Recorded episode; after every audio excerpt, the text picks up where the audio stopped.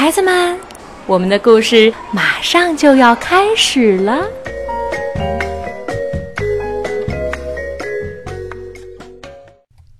小朋友们好，又到了讲故事的时间了。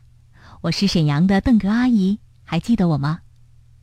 今天我给你带来了一篇由美国的汤米·迪波拉创作并绘图，柯建华翻译，由河北教育出版社出版的《先左脚，在右脚》。芭比的名字是根据她最要好的朋友的名字取的，那个朋友就是她的爷爷巴伯。芭比还是个婴儿的时候，爷爷对每个人说。芭比要到三岁才懂得正式的称呼，所以让他叫我巴伯就好。芭比会讲的第一个词就是“”。芭比学走路是靠巴布帮忙，抓住我的手，芭比。爷爷说：“先左脚，再右脚。”巴伯和芭比最喜欢做的事儿是玩一盒很旧的木头积木。那盒积木就放在楼梯底下小缝衣间的架子上。积木有两面画上了英文字母，两面画上了数字，最后两面画的是动物或者其他东西的图案。巴伯和芭比把积木一块儿一块儿很慢很慢地堆起来，堆成一座高塔，总共有三十块。有时候只堆了一半的积木，塔就倒了；有时候高塔几乎快完成了。巴伯会说：“最后一块了。”芭比会说：“是大象积木。”他们很小心地把大象积木放到最顶端，接着巴伯会打个喷嚏，高塔就倒下来了。芭比哈哈大笑。芭比说：“大象每次都害你打喷嚏。”爷爷说：“那我们只好下次再试试看喽。”然后巴伯让芭比坐在大腿上讲故事给他听。巴伯。你讲你教我走路的故事给我听，芭比说。爷爷告诉芭比，他怎么抓着芭比的手说：“先左脚，再右脚。”芭比五岁生日那天，巴伯和他度过了很特别的一天。他们去游乐园玩儿，他们坐云霄飞车，吃热狗和冰淇淋。他们用快速照相机拍了几张合照，还唱了一首歌，录成一盒录音带。天黑以后，他们一起看焰火。在回家的路上，巴伯讲故事给芭比听，讲你教我走路的故事给我听。芭比说：“巴伯就开始讲了。”芭比的生日过后没多久。爷爷就生病了，病得很重。有一天，芭比回到家，看不到爷爷。爸爸住院了。爸爸告诉芭比，他的病就是大家常说的中风。芭比说：“我想去看他。”不行，宝贝，妈妈说：“爷爷现在病得很严重，不能见任何人。”他的手和脚都不能动，他也不能说话。医生不确定他还认不认得人，我们只能耐心的等，希望他会好起来。芭比不知道该怎么办，他不想吃东西，晚上也睡不着。巴伯一定得好起来才行。几个月过去了，巴伯还在医院里。芭比很想念他的爷爷。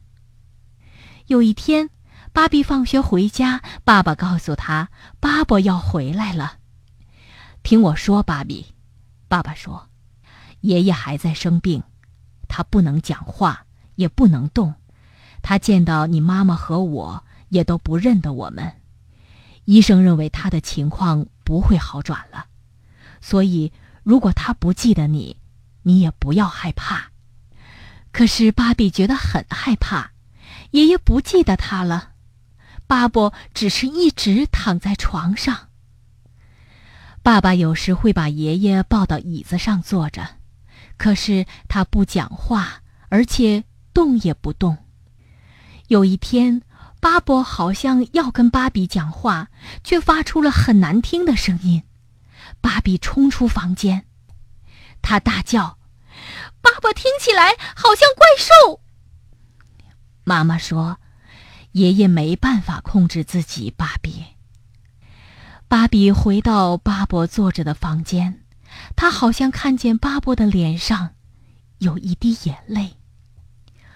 我不是故意要跑走的，巴伯，我只是很害怕。对不起。芭比说：“你认得我吗？”芭比觉得他看到巴伯的眼睛眨了一下。“妈妈！”芭比高声喊道，“巴伯他认得我。”哎，芭比，妈妈说：“你这样只会让自己更难过。爷爷现在根本不认得任何人。”但是芭比很确定。他跑去楼梯底下的小缝衣间，把积木从架子上拿下来，再跑回到巴伯坐着的地方。巴伯的嘴角扬起了浅浅的微笑。芭比开始堆积木，堆了一半儿，快完成了，只剩下最后一块积木。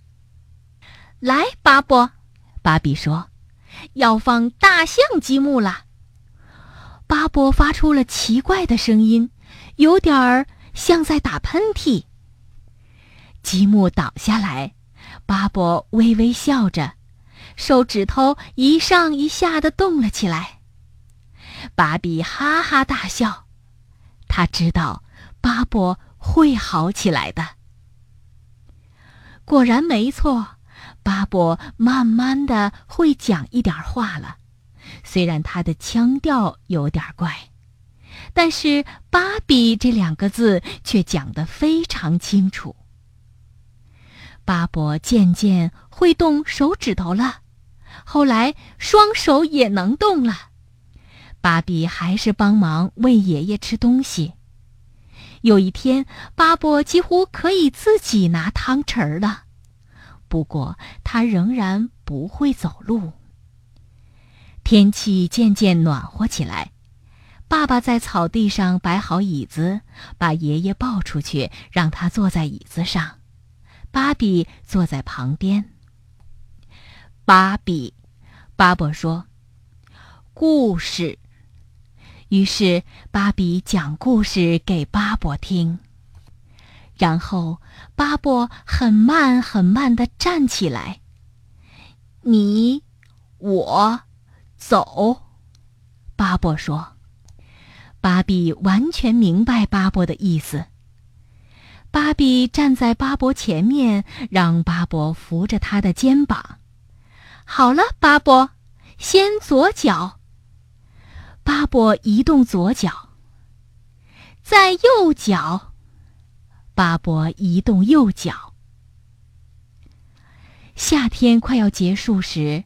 巴伯和芭比就能够一直走到草地的尽头了，而且巴伯讲话的情形也一天比一天好转。芭比六岁生日那天，他拿出积木，慢慢的堆起高高的积木塔，只剩下最后一块。